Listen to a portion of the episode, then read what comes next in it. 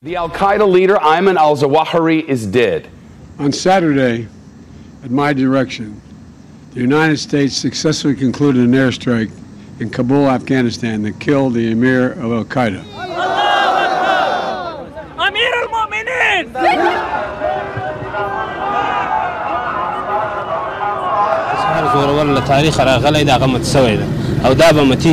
زور ولا تاریخ راغلی دا غمت سوی ده او دا به متیږي او دا د قربانیو برکت ته د هغه شهیدانو فدایانو د وینو برکت ته چې الله تعالی موږ ته نصرت را په نصیب کړو大家好，欢迎收听这一期的禁止携带。我在阿富汗的首都喀布尔，嗯，最近呢又完成了很多阿富汗的陆路行走，所以说现在回到喀布尔之后，我想做一个较为全面的阿富汗陆路行走的一些介绍吧，然后希望带给大家更为 丰满的阿富汗真实的样貌。嗯，录完第一期的时候呢，现在过去大概一周多。然后我今天回来之后，网络好了以后，我看了一下自己的那个播客，然后还是挺出乎我意料的。就是我以为只有个位数的播放量，但是没想到已经达到了大几百。然后看来大家还是第一是比较捧场，第二是可能对阿富汗的一些呃情况还是有兴趣了解的。然后这个对我也是一个莫大的鼓励。嗯，我希望之后就是有更多期的内容去。更为全面的展示阿富汗的一些现状和现貌，呃，然后更为真实的阿富汗，尽量详细的能呈现给大家。因为我发现自己录播课还是挺难的一件事情，就是一个人坐在这里自说自话，然后我也没有什么稿子，我就是列一个简单的提纲，有些时候说着说着就会卡壳，然后脑子一片空白，觉得自己很傻，仿佛在对着空气说话。嗯，但是有些时候呢，心里面的一些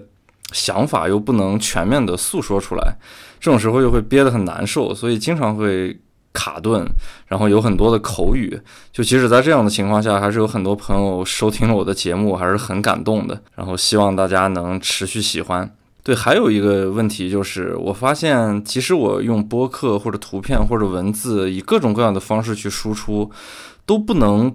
百分之百的还原出来我在现场的很多真实感受，因为有些东西是非常微妙的，嗯，我不能全面的展示出来，我只能说是尽可能的去展现，可能相对来说声音的结构反而是更好一些，就是更为更为现实，然后更为全面。我觉得它甚至于是超过视频、图片还有文字的，因为这些载体都富有一定的想象力。然后呢，我这样平铺直叙在这儿用口述的方式去诉说，可能反而会显得更加接地气儿，或者说是更加的现实吧。我觉得可能是这样的形容会更为更为贴切一点。嗯，那么好，嗯，现在呢，我就准备说一下最近的一些行程。我先大概介绍一下。最近将近一个月的时间，在塔利班之下的阿富汗，因为阿富汗在塔利班之下相对来说得到了某种形式上的统一，它不像过去那种战乱的情况，会分了很多，就是政府军的控制区和塔利班的控制区，还有一些恐怖分子和反政府军的一些小的游击队的控制区，所以行走起来是非常困难的，尤其是陆路行走。阿富汗过去有很多航班可以飞往一些不同的城市，然后以那些城市。为基点，再去辐射的去往周围的一些比较近的地方，然后也要看好这些地方是不是在一些塔利班的控制区，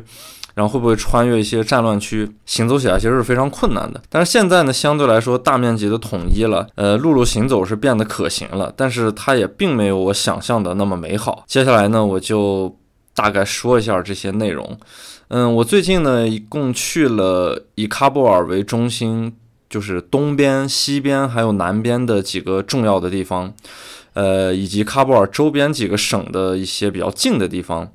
比方说东边我去了贾拉拉巴德，呃，然后西边呢我一直陆路。就是横贯了阿富汗，到了最西边的城市赫拉特。呃，南边我是去了南边最重要的城市坎大哈。就是过去我一直想去坎大哈，没有去成，这一次终于实现了这样的一个小小的愿望。嗯，然后还有周边的省呃省份呢，就是我去了一些类似于像巴米扬，还有那个北边那个省帕尔旺省的一个坦克墓地。从坦克墓地回喀布尔路上会经过呃会经过巴格拉姆。呃，喀布尔南边的省叫那个。卢格尔省，卢格尔省，我是去看了我一个老朋友，然后之后我会给大家说为什么会去卢格尔省。嗯，好，大概这就是我行走的一些范围。嗯，可能也走过了阿富汗的将近一半的省份了。然后之后呢，我可能会去北部，然后去到瓦罕走廊，因为现在就是塔利班治下的阿富汗呢，瓦罕走廊也是可行的，虽然它还仍然很危险，还有一些反对武装在那边，然后可能会有零星的战争，但是拿到特殊的许可证。以及雇佣塔利班作为安保，其实是可以实现瓦罕走廊的一个行走的，尽量的深入瓦罕走廊的一些一些路径吧。然后那个之后我回来可能会单独录一期瓦罕走廊是什么样子的这么一个内容。好，然后我这期的题目呢是叫阿富汗没有公路旅行。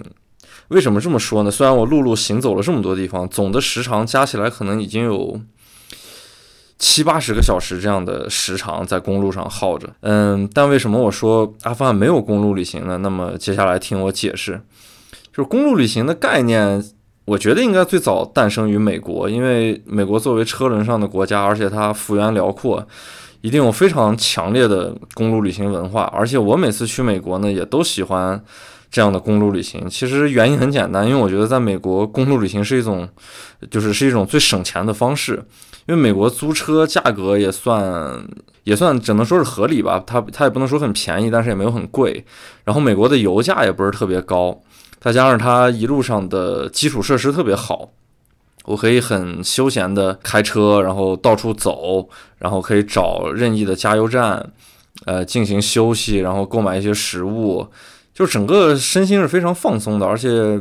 就是穿越不同的州的时候，可以看到不同的风景。所以说，在美国呢，我觉得公路旅行是一种最基础的旅行方式。然后也因为公路旅行诞生了很多著名的公路旅行文化，比方说像过去的六十六号公路啊这样的，还有加州洲际的一号公路之类的，还有沿着东海岸的国家干道的一号公路，这些都是一些比较经典的公路旅行的线路。就整体当然是非常舒服了，然后也比较省钱。整个走下来呢，就就会觉得。嗯，在美国好像没有车就基本上不能行走的样子。如果只坐飞机的话，去了那些比较大城市，像洛杉矶这样的城市，没有车还是没办法走很多地方，因为它的公共交通并没有那么的、那么的算是发达，或者说时间效率那么高。只有自己开车才能达到这样的效率又高，然后又能去各种各样地方的这么一个目的。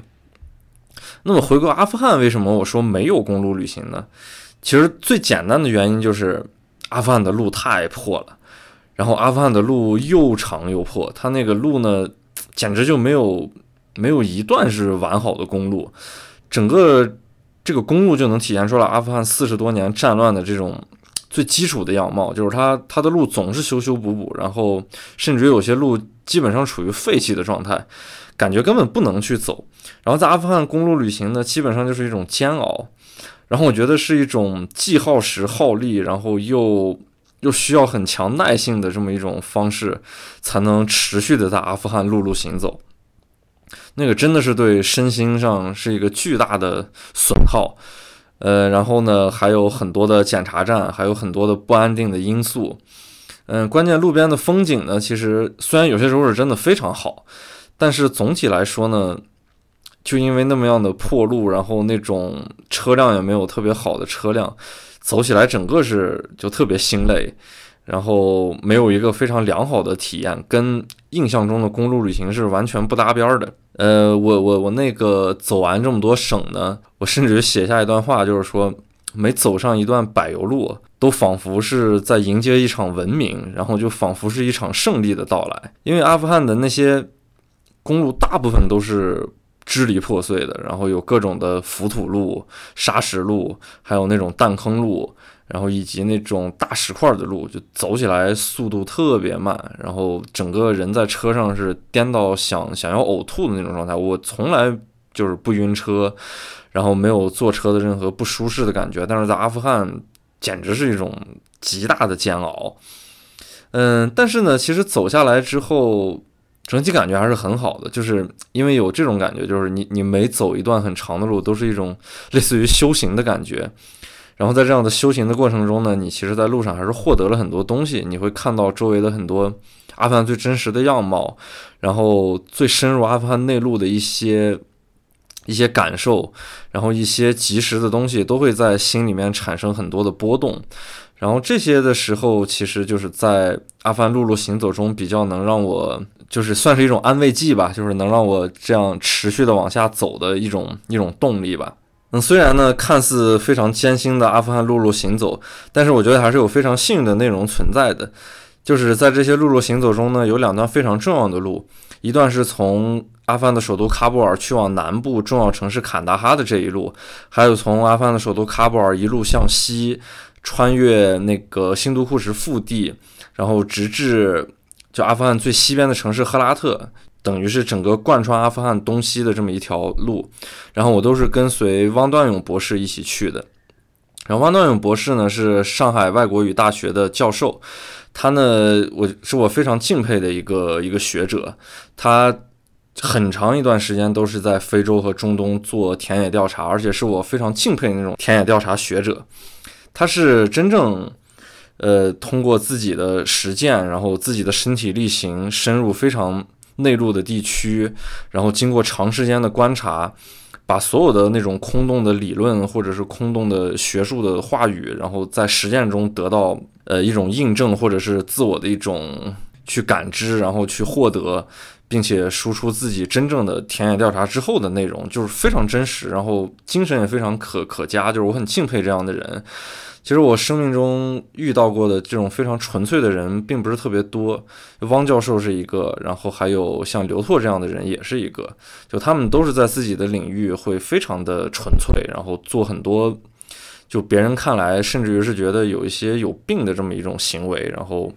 但是他们获在在其中获得了巨大的快乐，然后也为非常多的无论是社会还是人类做出了很很重要的一些贡献，而且他们都是就是中国籍的这样的身份，然后能在这样的时代背景下不断的身体力行，这是让我非常敬佩的一种精神和行为。所以说呢，这两段路都是有汪教授一起跟我去的，然后路上我们会探讨很多问题，然后把一些阿富汗的。就是我可能不太理解，或者说我只有想象，然后没有办法去得到解答的一些一些情况，然后汪那个 汪教授都会在路上跟我及时的讨论，然后还是我们共同得出一个结论，这种感觉是非常好的。就是我的公路行走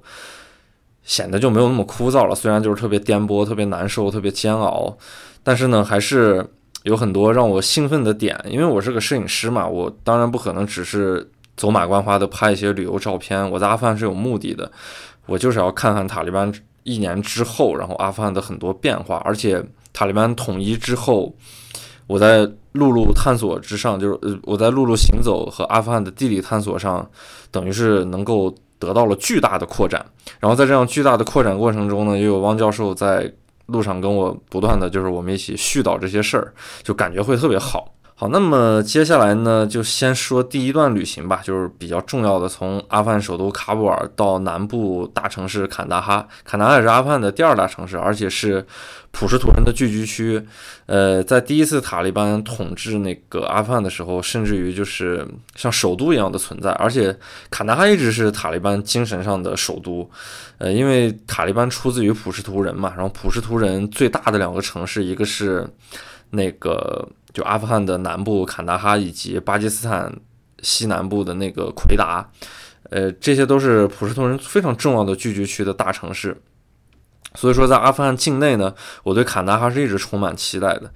嗯，过去前政府那五次来阿富汗，反正就是因为种种原因，我都没有来成坎大哈。有的时候是因为航班，有的时候因为一些行程耽误，总之是没有来成坎大哈。虽然我知道，即使在前政府时期，然后坎大哈是塔利班的。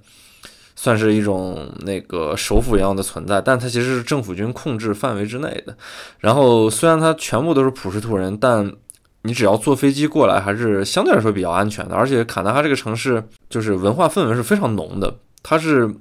感觉保留那个普什图文化保留的非常完整的这么一个城市存在的。所以说呢，以前没有来是非常遗憾的一件事情。所以这次呢，就。第一个比较大段的陆路行走，我就定在了坎大哈。然后走完之后，我才发现，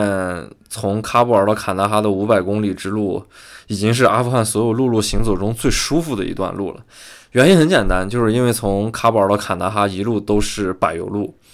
但是虽然说是柏油路呢，也不能也不能把车速开得非常快，因为每走可能一小段路就会有很大的一个坑，然后我一般称之为这种路叫弹坑路嘛，就是以前确实是有那个炮弹炸过的痕迹，还有一些。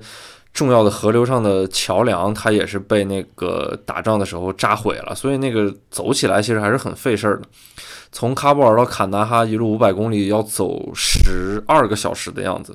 就是非常耗时的这么一段行走。但其实已经是最舒服的一段路了。后面我会介绍更艰辛的一些路。我们一般去这种比较远的城市呢，在阿富汗其实特别习惯于很早就出发，比方说凌晨四五点的样子就从喀布尔出来。呃，所以去坎大哈的时候，我们就是早上五点钟就从喀布尔出发，然后带着我们的翻译还有司机，反正一路上一车人就就开开心心的就开始往往那个西南方向走。嗯，一开始出了喀布尔之后呢，因为天还天天还是蒙蒙亮，就是整个车上还是比较有睡意的。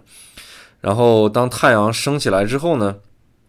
整个一路就变得就是感觉有。就有了一种旅行的感觉了，但其实体验特别不好。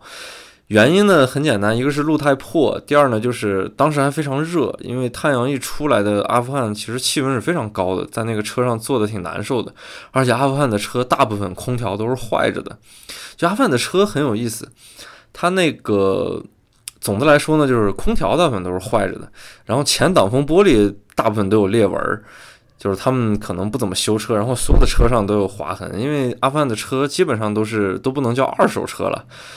只能叫 N 手车，就是他们是转了好几道，可能都是别的国家报废的车，尤其是像日本、德国这两个国家报废的车，还有美国，对，然后他们那些报废车就通过海运可能运到伊朗，然后再通过陆路的方式进入阿富汗，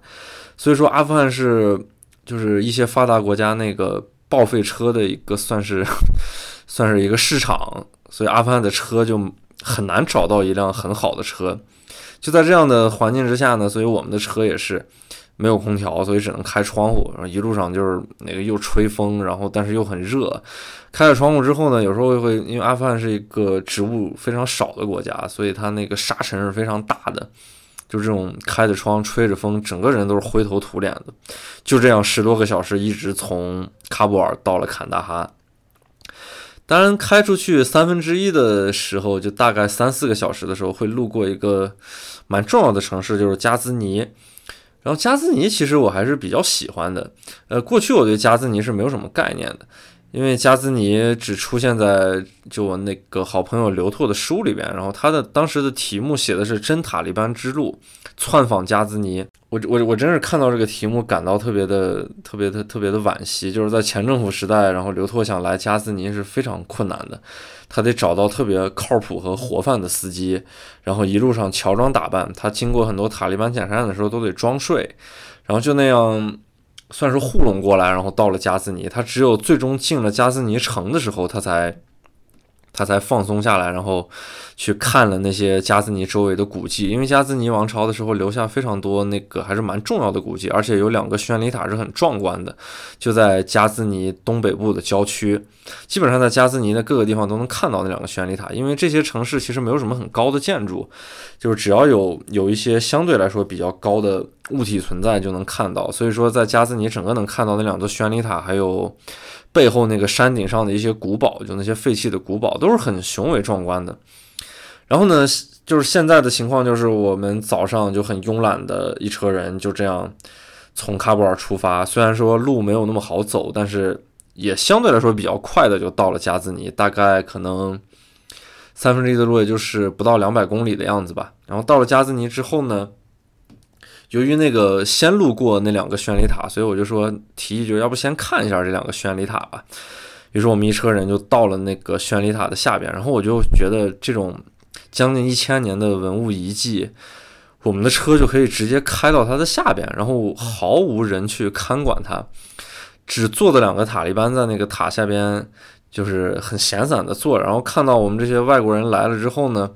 他就只说了一句“不要拍他们”，然后他们就骑着摩托车走了，然后消失在了那片区域，特别特别荒诞。然后整个那个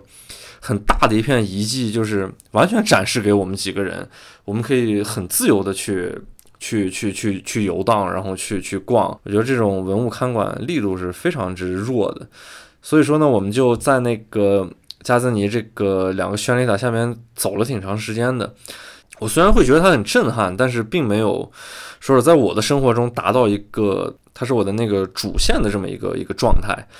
于是呢，我就发现加兹尼更吸引我的是，就是这些宣礼塔下面有很多那个废弃的坦克，然后还有废弃的一些卡车，这些残骸都是苏联的时，就是苏联入侵阿富汗时候留下来的。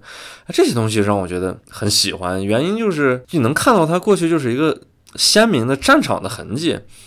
一切东西都是戛然而止的，就就就完全废在了那个地方，然后你会感到那个很多时间的切片停留在那边，一边是考古的工地还存在，然后一边是将近一千年的那种古迹存在，然后一边是近现代的一些就是战争武器的一些残骸放在那边，就这些历史切片同时出现在同一个空间里面，嗯，你就会感觉这个。你跟这个历史的触碰感还是蛮强的，而且会形成一种很强烈的反差。呃，就是过去可能一千年的东西在你面前杵着，然后近现代那些战争武器，他们很破损的在你面前，就是显得特别不堪。然后这种感觉就会觉得，哎，战争在这种这种历史长河面前就显得好无耻啊！就是他就这样堂而皇之的把一些像垃圾一样的东西留在这种。其实还是很神圣的一片古迹的这种范围之内，嗯，然后与之形成一种强烈的对比，你会觉得战争真的蛮可笑的，就是人类的有些行为真的很荒诞，就是一面是在建设一种辉煌的文明，然后一面是在努力的去摧毁这一切，可能要建立其他一波人认为它更辉煌的文明或者更伟大的目标，但这种东西放在时间的长轴里面，都是显得特别的无力，特别的渺小的。就是这个感觉还是让我非常强烈的。然后我在那边其实就主要拍了那些就是废弃的土坯墙那种，一看就是以前的建筑，还有跟那个这些废弃坦克在一起的这些相结合的东西，然后还有那个。有一片那个很大的空地，放着很多那种苏联时期卡车的那种残骸，堆的还挺规整的。但是呢，它又不像我去过美国的那个废弃车，就是报废车那车厂，它会用那个机器压的非常整齐，方块状的那种那种车，就是五六辆车会叠压到一个很扁的那种状态，然后看上去特别规整，就是那种。金属垃圾看上去还是有一定美感的，但是加兹尼这儿这些苏联卡车堆在那个地方就是特别杂乱，然后特别的荒诞，然后你会看着就是觉得，嗯，它虽然不美，但是我特别想特别想把它拍下来，就那种 那种感觉是很强烈的。然后我们在这片遗迹逛了大概快一个小时，我就说想去那个山上远处的城堡再看一下。于是我们开车在加兹尼城里边左拐右拐的就去了那个城堡。哦，那城堡。里边我觉得到在我眼里一般，因为它都是废弃的那些土坯城堡嘛。远看的时候是非常震撼的，但是离近了看就还好，就是会看到它的细节之后就觉得，哎，它好好残破呀。然后有有有有一点可惜，可能它过去的时候真的是非常辉煌，但是现在看就是一片一片废墟状的状态。嗯，但是即使是废墟，其实也很美了。呃，只不过是我出于我个人来说，我觉得就就一般。我反而更喜欢那个城堡下面的那个村子，呃，其实是加兹尼市了，但是看起来更像一个村子的状态。就是它跟以前的卡什是特别像的那种土坯房，嗯，就是特别可爱的那种土坯房。它没有那么的规整，它可能经过一些时间，不管是风化还是雨淋，它会显得特别的圆润。然后这样的状态呢，就显得那些房子特别的可爱，然后就像动画片里画着的似的，就没有。没有很刻意的保留一些笔直或者是那个人工痕迹很重的那种线条感，它它它它就是被时间时间打磨成了现在的这种状态，然后那种错落有致，底下又有又有又有一些通道，然后那样那样那样形成这种很立体的一种村庄，非常好看。而且我特别喜欢就是土坯房的那个门帘儿，他们一般会安一些。颜色非常鲜艳的门帘，比方说红色，比方说蓝色，还有绿色这样的门，嗯，那这些门帘儿。然后呢，这些门帘儿配上那个土坯房的颜色，其实是特别漂亮的。因为这些布料，它其实在那个风沙中经常的，就是就是风吹日晒的嘛，它会褪色，然后褪了色之后会加上一层很淡的那种高级灰的质感，就跟土坯房结合起来是简直是特别完美的一种色彩搭配，就是又古朴，然后又好看。就是虽然你能看出来它是红的、绿的、蓝的，其实是一种脑子里面意识会告诉你这是很鲜艳的颜色，但是在那种整个自然环境里面一点都不出跳，就是它结合的非常的和谐，所以我很喜欢这样的民房。当然，我们在加兹尼不能停留太长的时间了，因为我们后边的路还非常的遥远。然后在加兹尼还有一个很有意思的插曲，嗯，这个呢就是我们中午在饭店吃饭的时候呢，就是加兹尼，呃，就就是特别阿富汗本土那种饭店，一进去以后一个很大的大厅，然后两边都是那种像农村的炕一样的东西，但其实它就是建起来的台子。然后所有人呢都会坐在这个台子上面吃饭。吃饭的时候，他们就会过来铺一个塑料布，然后将所有的饭放在那个上边。然后人们都是盘腿而坐在上面。呃，当地人都是用手抓着吃，然后我们这些外国人当然不习惯了，就是拿着那个叉子和勺子在那儿吃。然后在吃饭的过程中呢，就发现进来两个塔利班，嗯，他们都拿着枪，手里面还拿着笔和纸，坐在我们那个对面的台子上面。他们也没有要吃的，然后就没有就没有点餐。时不时的会看向我们这边，然后呢，在那个打电话，然后或者用手机发一些消息。就在我们快吃完的时候，这两个塔利班终于过来了，然后就开始对我们进行盘查。其实这种情况在阿富汗是很常见的，就是阿富汗这种危险国家是一个眼线非常多的这种国家，还有那个举报制也是非常非常非常敏感的这么一个国家，就是他们看到这种外国人呢，在不明所以的情况下。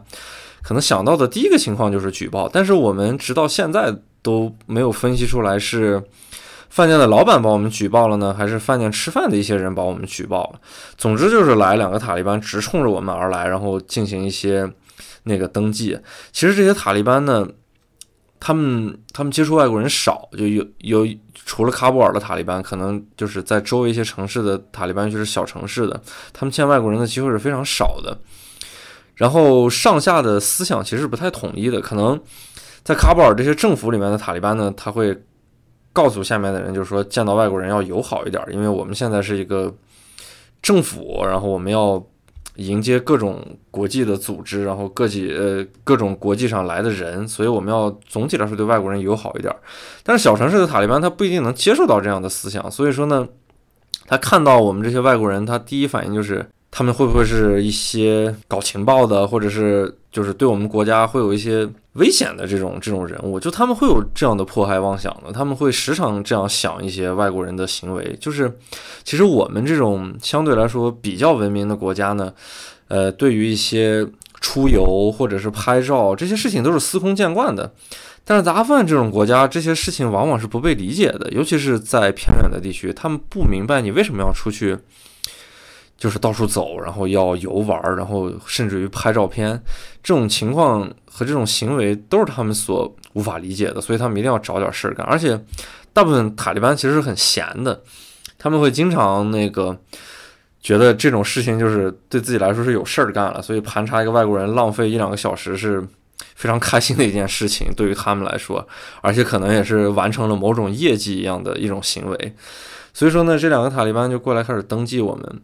但是到后边这个情况就有点不妙了。我们一开始解释的很清楚，我们就是一些游客，然后要去坎大哈，然后要看那个塔利班一周年的有什么样的活动之类的。当然，这些情况都是这两个小塔利班所无法理解的。他所要理解的就是想把我们带回警局，然后花很长的时间。去磨，然后去调查，甚至于去聊天儿。其实最终我们肯定也是会被放走的，但是对于他们来说，就是可能第一完成了业绩，第二打发了时间，这就是相当于他们自己的工作了。然后一听这个情况呢，其实汪博就比较比较恼火，因为那个他来的阿富汗时间是比我长的，而且来的那个在塔利班治下的阿富汗次数也比较多。他知道这种情况，就是这些小塔利班闲得无聊，要开始耗时间了。如果把我们带去警局的话，那么可能会浪费我们挺长时间的，因为这些小塔利班有时候权力不够，他必须把这些所谓重要的情况或者是信息报告给他的领导，让他的领导做决定是否放我们走。然后王博一看这种情况，就觉得不行，这这种事情太浪费时间了，然后他就拿出一些那个过往的经验，去通过我们的翻译去教育这些塔利班，就说你们塔利班的高层是欢迎我们外国人到处走的，然后欢迎我们外国人去在这个国家进行更多的探访的，然后你们来查我们是可以，我们要说明我们的目的，我们的行走状况，但是你不能浪费我们更多的时间，因为我们后面还有很长的路要赶。所以说呢，你们这种无端的行为会给我们造成很多的麻烦。如果你继续这样为难我们，那我肯定会找喀布尔的塔利班的大领导了。然后呢，小警察一听这些内容就就比较害怕了，就是小塔利班。然后其实很快的就把我们放走了。这是阿富汗行走中的一个很重要的经验，就是你跟不同的塔利班打交道需要不同的技巧，需要不同的一种方式。因为我们的目的很明确，我们就是要。去往下一个城市，我们不想浪费过多的时间，而且我们在饭店只是吃饭，没有做任何出格的行为，甚至连照片都没有拍。所以在呃，所以说在这种情况下，你没有理由去为难我们的。然后呢，我们就跟这两个塔利班。就是扯皮完之后就继续上路，后边的一路呢就是很漫长的一段路，依然是那样的柏油路，依然是呃依依然是那样的弹坑路，然后一直往那个坎大哈去磨蹭。但是呢，路上就是我会观察到很多东西，这一路基本上路边都是土坯房，就是那种特别古朴的土坯房村庄，他们没有什么现代建筑。然后呢，还有一个东西特别多，就是。应该叫军事工事吧，对，就就这种小的军事工事特别多的。然后呢，就发现大部分都是废弃的，里面也没有什么塔利班的战士在里面去去把守，而且都是被打的稀巴烂的，就说明在塔利班那个等于说是拿下阿富汗这个政权的时候呢，在在在那几个月时间，从坎大哈一直到喀布尔这一路，其实打的还是比较惨烈的，因为从路上的情况就能看出来，它有很多被炸掉的桥。然后有很多那个，呃，就是路上面的那种炮弹炸过的弹坑，就是整个这些东西都显现出来，这一路其实过去是有过，就去年这会儿还是比较比较激烈的战争的，然后才拿下了整个这一路，等于说是塔利班从南到北一路一路这样才把这些省份都拿下来。但是这些情况就会给我们的公路行走仍然造成很多的那个烦恼嘛，就是我们的车速提不起来，经常得下了正路，然后绕绕绕那些小土路才能再回到正路上。哎，这种东西走起来真的是非常累。然后呢，那些土坯房的村庄呢，我就当时看到了很多太阳能板，而且是有的村庄有，有的村庄没有。我当时就问王博，我就说这些太阳能板贵吗？然后王博说这东西其实是非常贵的，因为那个。就是太阳能板在阿富汗基本上都是二手的，然后汪博就说这些太阳能板就能看出来一个村子的经济状况是怎么样的。如果有很多的太阳能板，那么说明这个村子的经济状况还是可以的。而且那些太阳能板它的发的电呢，基本上都是用于一些就是灌溉农田的水利设施，它会有一些水泵呀，然后还有一些小的阀门呀，会用到这样的电。其实作为家用电是很少的，因为太阳能那个太阳能板。得到的电量会在家里面有个蓄电池，而而且作为阿富汗农村的那些就像像前现代社会一样的这种这种状态之下呢，他们那些农村人的家庭其实用电是很少的，就是非常简单的，可能只是呃用用用一些电灯，然后。一部很简单的手机，甚至于是诺基亚这样的手机去进行一些充电就好了。他们能用电的情况是不是特别多的？所以说这些电主要用于一些水利设施。那么通过这些太阳能板的数量呢，得就就就可以得到这样的结论，就是经济状况好的村子，然后太阳能板会更多，然后他们的农业可能有相对来说是比较完善的，可以种一些甚至于经济作物一样的东西，就是除了像小麦这样的。必须得去食用的这种基础作物之外，然后有的就可以种一些葡萄呀、苹果呀这样的经济作物，就相对来说还是有一定微薄的收入存在的。但是阿富汗这个夏天呢是有点反常的，就是很多地方都有洪水，因为阿富汗的这种植被非常少，也没有什么水利设施，那些山都是荒山，往往一下雨呢，这些水就会汇，就是从那些山上面流下来，然后汇聚成河，然后这些河可能。有些时候就会形成洪水，而且这些村庄往往都是在山间的谷地形成的，因为谷地往往会有绿洲嘛，所以说这些绿洲呢也非常容易遭到这样洪水，就是汇聚而成的洪水的一些侵扰。所以我们走这一路，经常看到那些大面积的水冲毁了路面，然后在旁边的河里面流得非常的快，就是很多村庄都被那个河水淹没了。就整个阿富汗的这种自然灾害是经不起一点儿那种。经不起一丁点儿的折磨吧，就是相对来说有一点自然灾害，对于他们来说就是非常大的灾害，而且他们的经济状况又那么差，一有灾害，最受苦的那自然就是普通的农民和百姓了，就是日子就会难上加难的这种状态。呃，一会儿我可能会说到那个卢格尔省的我那个朋友，然后就是这么一种状况。等到了后面我再说。然后接着往南走呢，因为一路上其实都比较单一、比较无聊了，除了那些土坯房村庄有的时候比较好看之外，就是废弃的城堡，还有一些废弃的军事设施之外，其实一路上都是比较平淡的。嗯，然后来到坎大哈之后呢，其实已经是深夜了。整个这一路让我非常意外的一件，呃，让我非常意外的一件事情呢，就是检查站特别少。只有在加兹尼前后有一些检查站，离开喀布尔的时候有一些检查站，然后再往南的一路都没有检查站。所以说，那个从这个方面其实能反映出来一个问题，就是塔利班统一了阿富汗之后呢，这是实打实的，整个阿富汗的治安其实是变好了，就是它的安全状况是在好转的，因为没有太多的敌人了。它下一步如果整个国家再乱起来呢，那肯定是。会有一些别的武装势力可能又得到了境外一些大国的一种一种资助，然后他会重新回来攻打塔利班。这样的时候，阿富汗可能又会乱。然后再一个情况呢，就是塔利班内部可能会有一些内讧的情况发生，就是那些上了台的各地的大军阀，他们可能在利益纷争上会有一些分歧，然后就有些地方可能会独立、会起义。塔利班的内讧也会造成那个。阿富汗下一步可能的一些不安定因素，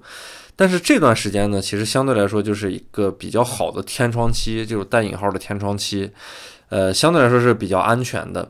然后整个国家的。治安形势是非常好的，所以在这种情况下，陆路行走也是比较就是比较省心的一件事。因为以前的阿富汗走一路检查站是非常多的，这是战乱国家一个特别明显的标志，就是检查站极多。因为他们不同的武装派别要分那个不同的片区，在不同的片区相结合的地方，尤其是大城市、小村庄的这个头和尾，一定会有一些检查站的。然后这检查站呢，往往有时候会为难你很长时间，因为他们其实。呃，什么都不懂，就跟我之前说的那个塔利班去饭店找我们的情况一样，他们有些时候就是为了消磨时间，然后完成所谓的工作。但对于我们这些外国人，尤其是在行走中的外国人来说，是非常浪费时间的一件事儿。而且有些时候呢，在浪费时间过程中，可能情绪会变得不好。那个和当地人相处，就是检查站那些士兵相处的情况发生一些变化的时候呢，这个时候有可能就会带来一些很不利的因素，所以这种时候就就就比较麻烦了。好，那么继续呢，继续往下说，就是深夜到了那个坎大哈之后，我们吃了一顿饭，然后买了坎大哈的水果，我觉得坎大哈的水果太好吃了，那个西瓜和哈密瓜简直是我目前这辈子吃到最便宜，然后又最好这种水果。呃，像西瓜特别大的那种。就是两个，就需要满怀抱的那么大那种西瓜，一个西瓜才卖一百五十阿尼，一百五十阿尼也就是人民币。十二块或十三块的样子，然后哈密瓜稍微贵一点，就两百阿尼，也是那种特别大的，但是特别的甜，就是吃完以后整个人会变得非常满足。我们的酒店是一个庭院式的那种特别特别阿富汗式的那种酒店，有一个很大的院子，然后院子里面有草坪，草坪上会铺那个地毯，还有那个就是靠垫儿，然后我们的我们一帮子人就坐在那个靠垫上吃这个水果，而且坎大哈蚊子也不多，就在那个花园里面坐着。那样的夜晚感觉是非常舒服的，就你不觉得你是在一个战乱国家，你不觉得这是一个经历过那么多伤痛的国家，就那一瞬间是非常美好的。而且阿富汗星空特别美，就是它因为那个光污染特别少嘛，而且除了空气中有一些浮尘之外，没有其他的一些大规模的工业上的污染，什么雾霾那些东西更是没有的。所以说那个在阿富汗基本上每个夜晚都是极其漂亮的星空。你会觉得白天的时候，这个国家是一种很混沌的感觉，因为空中经常飘着浮尘。但是，一到了晚上之后，你会觉得它跟宇宙的距离非常近，因为那个星空太完美，你会感觉就是你是宇宙中一个非常非常渺小的这么一个星球上的一个人，然后面对整个宇宙的这种状态，就这种感觉还是对比还是还是很强烈的。就是阿富汗总有这种让你很意外的对比出现，这都是一些就怎么说呢？我觉得在阿富汗有一些很特殊的体验。我我当然知道这种污染少是因为它工业落后，然后它那个它是一种前现代社会的这种状态。但是呢，你结合到它这种四十多年战乱的这种伤痛之中，然后你面对这种非常自然的景色的时候，就总是会有一些让你内心的波动出现。睡了一晚上之后呢，第二天一大早，我们一行人就走上了坎大哈的街头，因为这一天是八月十五号，就是在去年的八月十五日呢。塔利班进入了阿富汗的首都喀布尔，这个其实是一个标志性的日期了，就是象征着那个塔利班再次统治阿富汗这么一个比较关键的时间点。所以我们呢也想看一看，在坎大哈，呃，也就是塔利班算是精神首都的这么一个地方，有没有一些特殊的活动。走，我们的酒店其实在一个比较大的小区了。然后那个小区呢是卡尔扎伊家族建设的，因为卡尔扎伊的老家就是那个。坎大哈，他呢是在加尼之前的一个总统，他建了巨大的一片小区之后呢，然后现在是他的弟弟也住在里面，但是他的弟弟就相当于是在软禁在里面。这个小区号称是亚洲第四大，其实就相当于是坎大哈的一个新城，在坎大哈老城的东边，所以我们距离坎大哈的老城其实还是有一段距离的。于是开车开了可能将近二十分钟，然后就到了那个坎大哈的老城，发现那条主干道上就是那个省政府门口那条路。哎呦我的天哪，全是塔利班！就是塔利班呢，他们会坐那个绿色的皮卡车，那个皮卡车就是一种福特的皮卡车，是塔利班最常用的，现在看起来就可以叫做警车的这么一种皮卡车。然后呢，他们就会在那个车后面站成一个人形的三角形，就是特别奇怪，就是这种场景我在很多类似于这样的国家都见过。或者地区，比方说是在加沙地带，我记得加沙地带那会儿我去的时候，参加过一场，呃，参加过一场他们当地一个武装力量的葬礼，然后那些人就坐在那个皮卡车的后马槽，就他们很自然的就会有的坐在那个旁边，然后有的站在中间，形成了那么一个人形的金字塔形状，然后他们把枪都举举起来，然后指向天空，就是看起来一个特别有新闻感的画面，这个画面就仿佛是一种被定义了的感觉，就是。感觉一些恐怖组织或者是让人畏惧的武装力量就会形成这样的状态，但其实它真正出现在你面前的时候，你觉得它就是非常正常的一种他们的这种这种行为而已。然后那个皮卡车坐的人满为患的，就这种人形金字塔在在路上有好几辆，然后来来回回的走。但那个副驾驶位置一般还会举一个巨大的就是塔利班的那个国旗，就是黑白的那种，上面写着清真言的国旗，然后在街上来来回回的走。人们也很兴奋，然后路路路两边站满了人，所有的车都在就挤在一起，人和车都是那样，整个把那个马路围的是水泄不通。然后卡纳哈那条主干道上还有几个大的转盘，然后那个转盘呢中间往往是有一个很特殊的雕塑。这个雕塑上面也是，就是里三层外三层的站满了人，所有的人都是普什图人，然后打扮其实都是在我眼里是非常好看那种打扮，然后他们都在那个路边庆祝。我们这些外国人呢，就是本来其实很想下车拍摄了，但是我们的翻译他其实是比较畏惧这样的场景的，因为他要为我们的一些安全负责。他最怕的是我们下车拍摄的时候，有很多本地人会围过来，然后弄成一种就是不太好控制的局面。所以我们都是相互理解的嘛，我们就最终没有选择下车拍摄，就只是随着这个车流来来回回在那条街上走了好几圈儿，然后把车窗摇下来进行拍摄，就是还真是一个特别有意思的场景。呃，他们也没有特殊的庆祝方式了，然后也没有像我以前在那个叙利亚二零一八年跨年的那一次，就二零一八年到二零一九年跨年的那一次，是在叙利亚内战结束后的第一个跨年。那场跨年呢，我其实印象非常深刻。那个二零一八到二零一九的这个跨年是叙利亚内战结束后的第一个，就是真正的跨年。然后叙利亚的人们呢，已经就是。不太习惯于走上街头，嗯，他们面对这场跨年，其实是非常想疯狂的庆祝一下的，因为在沉寂了这么多年之后，尤其是大马士革，虽然没有整个城市都发生全面的战争，它的战争一般都在郊区，就是北郊区和南郊区，但是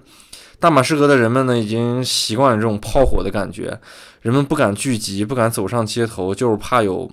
榴弹或者是炮弹打中自己，就即使。那个二零一七年我去大马士革的时候，那会儿内战还没有结束，呃，在那个很重要的一个节日，就是古尔邦节的时候，呃，他最著名的清真寺——沃玛亚清真寺之内都没有几个人进行礼拜，就是所以说叙利亚人是真的已经畏惧了这样的大规模的聚集。但是那场跨年呢，就是所有的人都走上了街头，他们疯狂的在庆祝那场跨年，就我能感觉到一种气氛，就是一开始人们还是比较。小心翼翼的，因为不知道下一步要发生什么，也没有人去组织这样一场跨年。然后真正到了那个十二点临近的时候，所有的人就开始沸腾，然后有人开始放烟花，有人开始跳舞，然后大家都在那个老城的那个有一个叫多马之门外边聚集，啊，所有人都非常兴奋，然后。大家真的是在歇斯底里的庆祝这场来之不易的跨年，因为人们能听到的任何响动，包括礼花的响动，还有那个有的人会举起枪来往天上打枪，因为能看到那些子弹划出的那个火的痕迹，然后在天上形成那么一道一道链条一样的那种形状。就是就是面对这样的情况，然后它已经不是战争，然后所有人们都在迎接那个和平之后的第一场跨年，真的是非常疯狂，完全的一种歇斯底里的状态。然后后面我在那个人群中看到一个小姑娘，其实印象是非常深刻的，就那个小姑娘完全是在痛哭，我不知道她在。他是因为高兴而痛哭，还是就是因为害怕而痛哭？我我觉得以他的年龄来说，叙利亚这八年内战之中，他没有见过真正的烟花。然后每次听到这样巨大的响动，肯定都是一些爆炸，然后一些炮弹，或者是就是巷战发生的这种枪击声。然后面对这样一场庆祝活动的时候，就真正有了那种巨大的响动，不是战争发出的声响。所以那个小姑娘就是。就痛哭流涕的，完全是就是以泪洗面。就我觉得以他的年龄来说，可能还是一种恐惧之中，面对那种战争的恐惧。但是他的家人们已经完全沉浸在那种喜悦之中了。然后这次这个塔利班所谓的一周年呢，我在街头并没有看到打枪的这种场景，就是朝天空射击这样来庆祝的方式。但确实也看到了礼花，只不过那个白天的礼花呢，在天上一放，而且他们没有那种特别大型的礼花，就只是一些。很简单的烟花，所以就显得比较 比较惨淡。一个很小的光束，然后很小的那种尾焰在天空中划过，这种感觉还是挺有意思的，就是显得特别的无力。但是街头呢，氛围又是比较热闹的。我们呢，其实在过程中就躲开了一下人群，因为人确实太多了，有的时候是比较麻烦的。我们就进入了一个清真寺，这个清真寺其实是非常重要了。然后里面一共有两座清真寺，一个是阿富汗国国父那个沙的坟墓，然后另一座呢是叫那个披风神殿。披风神殿这件事情其实就比较有说头了。披风神殿其实是先知的一个斗篷。它是存在那个清真寺的一个银夹子里面的。就披风神殿的这个先知斗篷呢，它只有在非常重要的时间节点才会拿出来。就比方说，过去可能只出现过两次。一九九六年的时候，塔利班的精神领袖奥马尔，然后他当时呢就是在那个。呃，就是这个披风神殿拿出了先知的斗篷，并且站在了清真寺的房顶上，所有人都对他感到畏惧，然后又又又敬仰的那种状态，就是认定了他是整个就是阿富汗南部普什图人的这种埃米尔。然后呢，他呢也就获得了这样的一个身份上的认同，然后至此之后，等于是真正成为了塔利班的领袖，等于说是这个清真寺呢，算是塔利班的一个确立的。一个一个一个标志性的清真寺，以及就奥马尔成为这个整个塔利班领袖的这么一个一个标志性的一个存在。呃，在这个清真寺里面就很有意思的就是。那些就类似于沙的坟墓，其实是不让本地人随便进的。结果一看到我们这些外国人来了之后，他就把门那个清真寺的管理员就把门打开，然后让我们下去看。啊，我们就下去看了一下，我就问他能不能看一下披风神殿那个银夹子，然后他们说那个只有星期五的时候才能打开让我们看。呃由由于八月十五号不是星期五，所以就这个很遗憾就没有看到。但是我觉得尺度已经很大了，就是我能看到那个。就是杀那个坟墓地下室里面他的那个陵墓的状态。然后清真寺里面有很多小孩儿就会围过来，然后有一个小孩儿小男孩儿印象特别深，他会说英语，就是感觉受过良好的教育似的。因为那个清真寺里面有一个沙的简单的介绍，他是英语写的，那个小孩儿就站在那儿用。很重的普什图语的那种口音在念英语，但是能听懂他念的是是英语，就就特别可爱。然后还有那些小姑娘，她们头上会绑上那个塔利班式样的那种头巾，然后在那边。其实也是庆祝这个一周年的这种这种这种这种所谓的庆祝吧。其实那些小孩儿当然自然是什么都不太懂了，他们只是沉浸在这种所谓的表达自己一种其实是玩闹心态的这么一种状态。出来之后呢，又回到街头，就继续在街头那样晃，来来回回的晃，就为了拍那个塔利班游行的队伍。他我们其实来之前呢是。以为会有阅兵存在的，因为有这样的传言，但其实最终来到了坎大哈，并没有发现这样的大规模的情况出现，只是一些就是塔利班的士兵，然后他们会开那个皮卡车在街头来回走，然后人们跟着一起欢呼。我们也在这种车流中走，然后路过一个转盘的时候就特别好玩，我们可能路过那个转盘已经五六次了，然后那些塔利班都盯着我们看了好久了，然后汪博就开玩笑说。我们这行为完全是在挑战塔利班的专业素养，就是一个搞情报非常非常敏感的这么一个组织，然后看到这可能全程仅有的外国人就来来回回在这儿晃了半天，然后就完全是在挑战塔利班的职业素养。然后其实我们觉得这个就这种塔利班的庆祝活动也比较无聊了，因为第一眼看的时候很新鲜，因为看到特别多的。塔利班和普通的市民在街头那样欢呼，那样那样庆祝，但是重复看好几遍之后，就发现他们的活动也并没有其他的一些进展或者是变化。然后我们就说，那就逛一些别的地方吧。呃，下午的时候呢，我们就来到了那个郊区的一个叫四十阶梯的地方，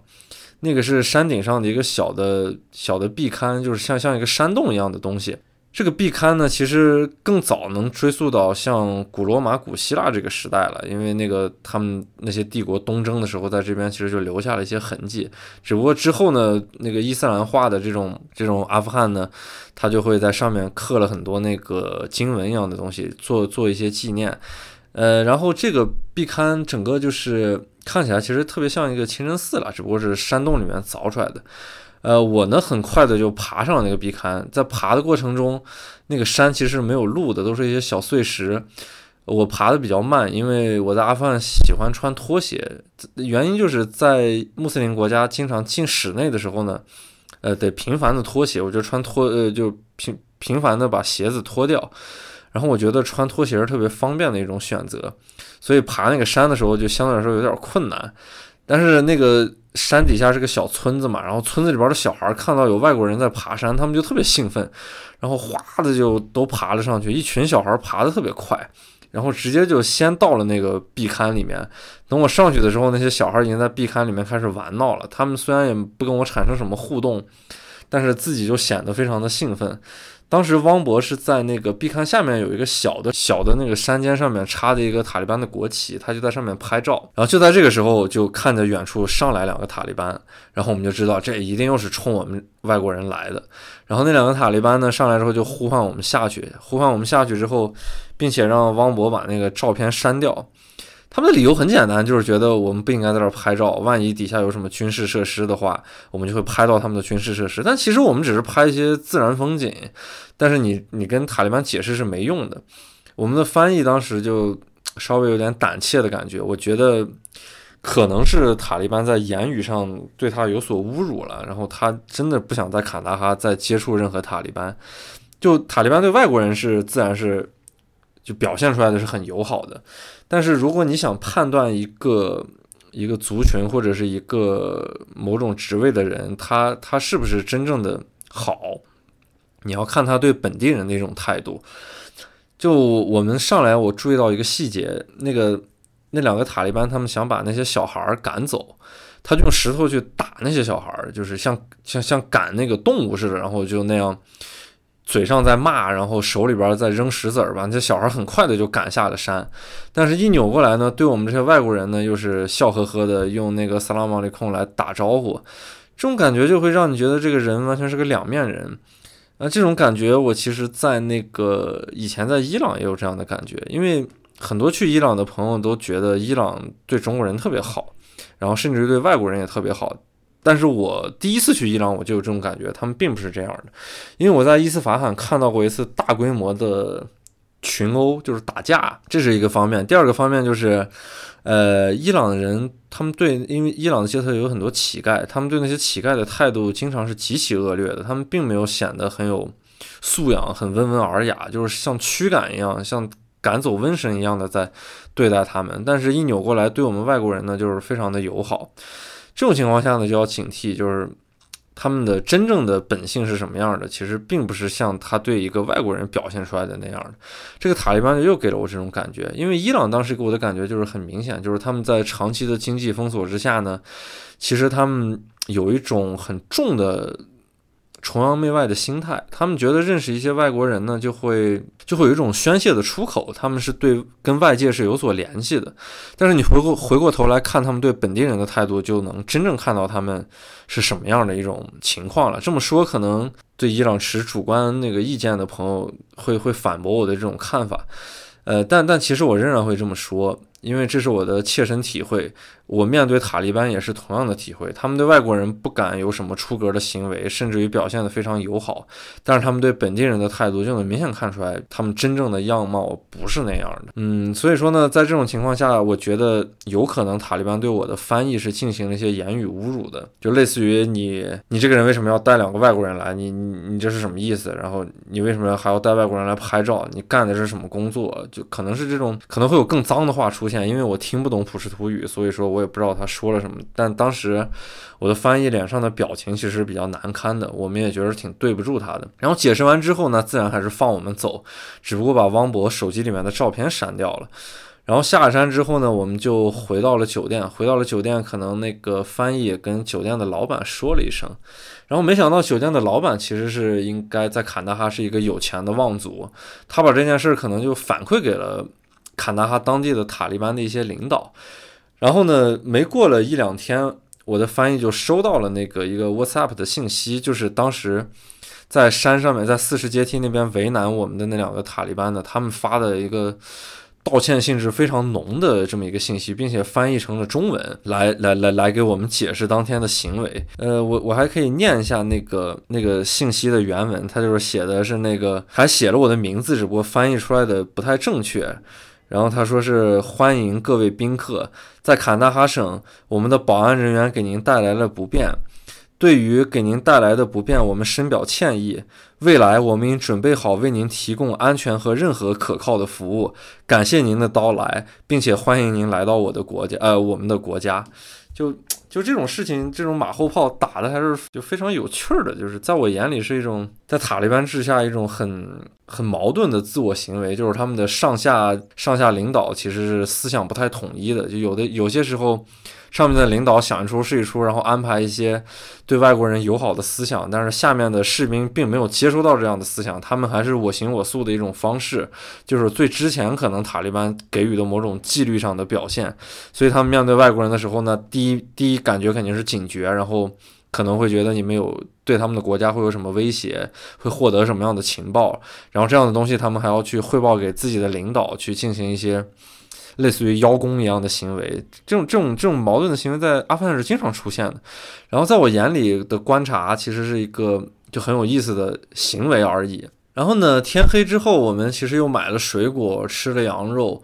呃，就想看看哪儿还有逛的地方。因为汪博之前来过坎大哈，他还去过去去面那个拜访过卡尔扎伊的弟弟，就是虽然是被软禁了，软禁在了这个小区，但是我。他他印象很深的是，这个小区的有一个非常非常就是金碧辉煌的大门，建得非常的恢宏，有一种就共产主义建筑那种感觉的这么一个大门。然后我们在吃完水果之后呢，就开车去了那个大门。那个大门其实就是在这个整个小区的最东边。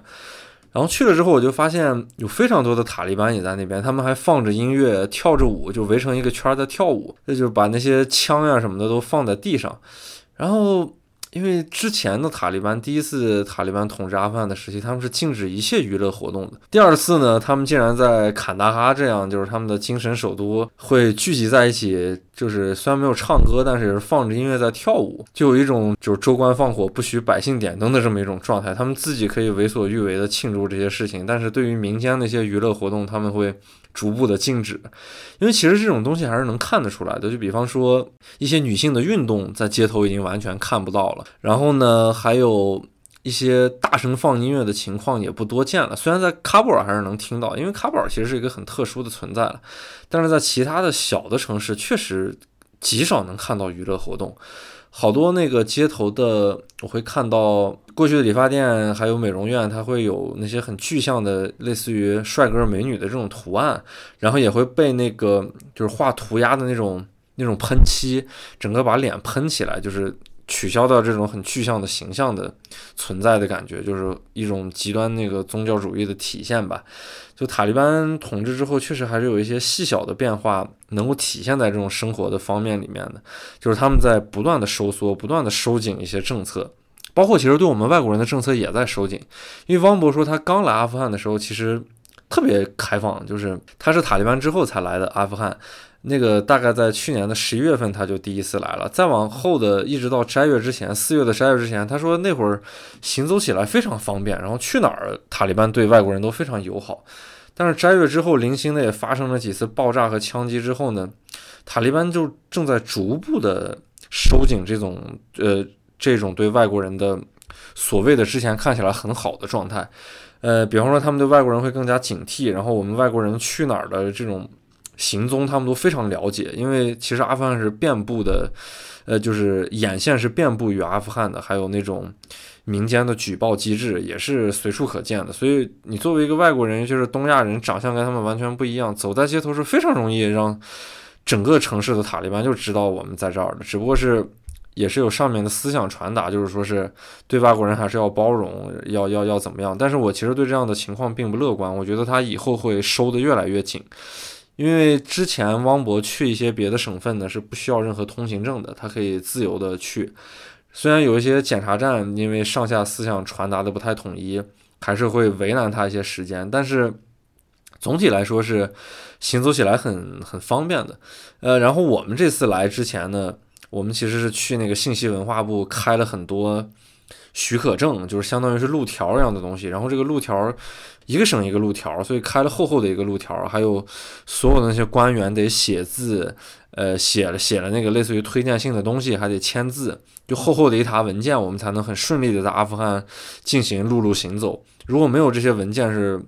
非常难行走的。然后路过一些地方呢，也会被扣押，然后甚至于是遣返回喀布尔。然后呢，我们拍的一些照片也得被删掉。其实说，就是我能明显的感觉出来，塔利班是在收紧这种无论是对内还是对外的这种政策的，所以我对他的下一步情况并不持有乐观的态度。我只是感觉我的运气还行，这个运气也是带引号的，就是我在一个相对来说转换的天窗期，还能这样比较自由的在阿富汗行走。所以我觉得趁着这次机会，我要多走一些地方，因为很可能就是在之后就没有那么方便的可以走很多地方，甚至于一些古迹。有可能被毁掉，像炸巴米扬大佛这种情况也不是不可能发生，很有可能发生的，因为我们对塔利班的判断还没有那么的精确，并且塔利班刚上台一年，其实他们自己还是有很多问题存在的。他们现在的很多问题都是解决一些国际上的事务，就是层面比较大，然后问题比较比较明显的一些事务。至于细枝末节的。很多东西，比方说对外国人的管控，比方说对文化的收紧，这样的东西他们会逐渐在政权稳定之后就会显现出来。所以说，这也是塔利班之下阿富汗一个非常真实的状态。因此，就是跟时间在赛跑，因为我们已经有了这样的预感，所以一定要在这样的所谓的天窗期就走更多的地方，因为下一步是什么样的，真的不好说。然后呢，我们本来其实要在坎大哈待两天的时间。不过最后由于那个就是说实话有点无聊，而且就是塔利班太多了，我们的翻译有点害怕，因为他是塔吉克族的，他其实对普什图族一直是心存芥蒂的，他们都有一些很重的历史渊源。呃，然后我们的司机呢又是哈扎拉人，他更是那个有一些民族上的很重的矛盾存在的，因因此呢，我的我的翻译和司机他们都不太愿意在坎大哈过多的停留。那么基于这种情况呢，我们都相互理解，那我们就及早的离开了坎大哈。所以在坎大哈这次时间待的很短，只待了一一个整天。所以第二天一大早呢，我们一行人就准备回喀布尔了。当然以后可能我有更多的题目或者想拍的内容呢，我会再次来到坎大哈。但是这一次呢，就是相对来说算是走马观花的初始了一趟坎大哈。然后回喀布尔的一路呢，就跟来的时候是一样的了。因为走的是同一条线路，仍然是那些柏油路，伴随着弹坑，然后旁边有洪水冲毁的路基，还有那些土坯房的村庄。但回来的路上呢，我有一些画面还是很遗憾的，就是我很想拍摄下来，但是最终没有把它拍摄下来。印象比较深刻的有有有两个画面，一个画面呢就是那个路边的有两个拦车的那个年轻人。这两个年轻人呢，他们穿着衣服都一样，都是那个白色的传统的那种到膝盖的袍子，然后一个黑色的马甲，戴着一个普什图人常戴的那种小的小的小的帽子。他们就在路边坐着拦车，然后每过来一个车就吹一下口哨。他们他们在搭车，因为搭车在阿富汗是非常常见的。顺路的话，本地人他们会搭车去下一个村子或者下一个城市。然后这两个年轻人，我就感觉就特别潇洒，因为。整个生活状态是那种感觉，就是他们那种行为动作就显得特别的、特别的、特别的有那种年轻的朝气。然后在路边坐着，感觉目的性也不强。虽然是在拦车，但是好像并没有抱太大的希望，就是消磨时间那种方式。然后那也是他们在公路边一种一种生活的常态的感觉。然后更让我喜欢的是，他们的旁边有一个很高的荆棘，然后那个荆棘呢。有一点点影子可以替他们遮阳，然后两个年轻人呢就坐在这个荆棘旁边，真的是非常有那种年轻人的活力的感觉，就看上去非常的潇洒，然后吹着口哨，很漫无目的的拦着车，就是看上去很有那种就像文艺片里边的那种年轻人的主角的感觉。然后，但是他们是两个普什图人，然后就那样在路边很闲散的坐着，非常非常弱的目的性，然后非常强的生活感，这种。就那么一个瞬间，我的车在那儿过了一下，因为有个减速梗，减了一下速，我就看到这两个小呃年轻人想拿着相机拍他们，但是已经晚了。呃，就他们给我留下非常深的印刻，就是就他们身上透露出来这种很强烈的那种年轻的朝气，这种感觉很对我有很强烈的冲击感。我说不清楚为什么，但是就是特别的遗憾，没有把他们拍摄了下来。然后第二个很遗憾的画面就是路上有一些那些瓜棚在公路边嘛，就是当地人那些种好的西瓜或者哈密瓜就就摆在那个瓜棚里面卖。然后那些瓜棚特别漂亮，它都是那种土坯建的几个柱子，然后上面搭的草棚，那种前现代社会的感觉，甚至于部落的那种建筑的感觉。但是这些瓜棚里面往往都有一个年龄很大的老人坐在里面，也是那种很闲散的，没有什么很强的目的性的，然后周围。摆着整整齐齐的落着那些西瓜、哈密瓜，形式感特别强。然后呢，这个棚子呢又特别的漂亮，就是因为完全都是大地取材的那些材料，放在这个自然环境里面，显得是非常的、非常的和谐，然后非常的就是很美。就是在我的眼里面看，这这这这一些东西都是非常美的东西。呃，尤其是里面坐着的那个人，他。他他他虽然是在做生意，但是他完全感觉生活的重心并不是这样的。就是无论从那些瓜棚里边，就是瓜棚的形态，还有瓜棚的那个，就是商贩，还有路边拦车的这两个年轻人，就都让我看到一种阿富汗土地气息的生活感。就他们不太受周围所有的环境的影响，你在他们身上看不到那种。背负的很重的感觉，因为在阿富汗，很多时候你能有一种可能也是就外国人的感觉，知道他们这近近几十年来的历史，就总觉得这个国家充满了那种伤感、悲痛的内容存在。但你通过这些实打实的本地人身上的状态、还有表情、肢体动作，你就会觉着。真正的不是这样的，就是生活真的是铺满这种，无论是战乱国家还是和平世界的，就是一切东西改变不了这种最基础的日常生活。然后那个人本性透出来的那种很有人味儿的东西，也不是这种大环境就能将你磨灭的。虽然很多人都会被磨平，或者是变得很消极，变得很绝望。但是你还是能从这些人群中看到某种这种让你觉得虽然很平淡，但是充满希望的这种瞬间，这种感觉让我在阿富汗觉得弥足珍贵，简直是。然后呢，怀着这样的遗憾，又是经过了十多个小时，我们都没有在加兹尼停留，因为不想不想再碰到那种多事儿的塔利班，就一口气就开回了喀布尔。然后到了喀布尔之后呢，也是天黑了下来，呃，快进喀布尔的时候就能看到那种山间。贫民区那些星星点点的灯光，就整个像银河一样浮在那个喀布尔的地平线之上啊！我觉得那个画面真美好，就是就经常会觉得喀布尔乱糟糟的，但是你去完那种别的城市，呃，尤其是经过这种很长时间的陆路行走，整个让你的人身心疲惫的时候。你看到喀布尔这种很有安慰性质的这种灯光，然后你熟悉的环境，就甚至有一种回家的感觉。然后我其实之前还有一次这样的体验，就是在伊拉克，然后在伊拉克也是陆路行走了一些地方，像什么巴士拉，还有北边的摩苏尔，呃，乱七八糟从南到北的一些地方吧。每次就是这种陆路行走很很累，然后很热、很难受的状态，一回到巴格达。就是一回到那个熟悉的街区，就真的有一种回家的感觉。这种东西在别的国家旅行中体验是很弱的，但喀布尔和巴格达就在某一个瞬间会蹦出来这种感觉，让我觉得很欣慰。我觉得回去以后非常舒服，在我的那个酒店的小房间，我整理照片，然后我想路上的一些经历，把它们写成日记啊，这种这种感觉真的好舒服，就是。就是你在家里面才有的那种很放松的那种心态，可能在战乱国家会显得比较比较明显吧，也不能说是矫情吧，但是很强烈的归属感存在于这种战乱国家的首都以及我熟悉的街区啊。录了好长啊，那后面的内容我就我只能分集了，因为我感觉一集一个小时左右是比较合适的。嗯，后面的陆路行走我就分吧。然后一口气说下去，到时候再再做剪辑。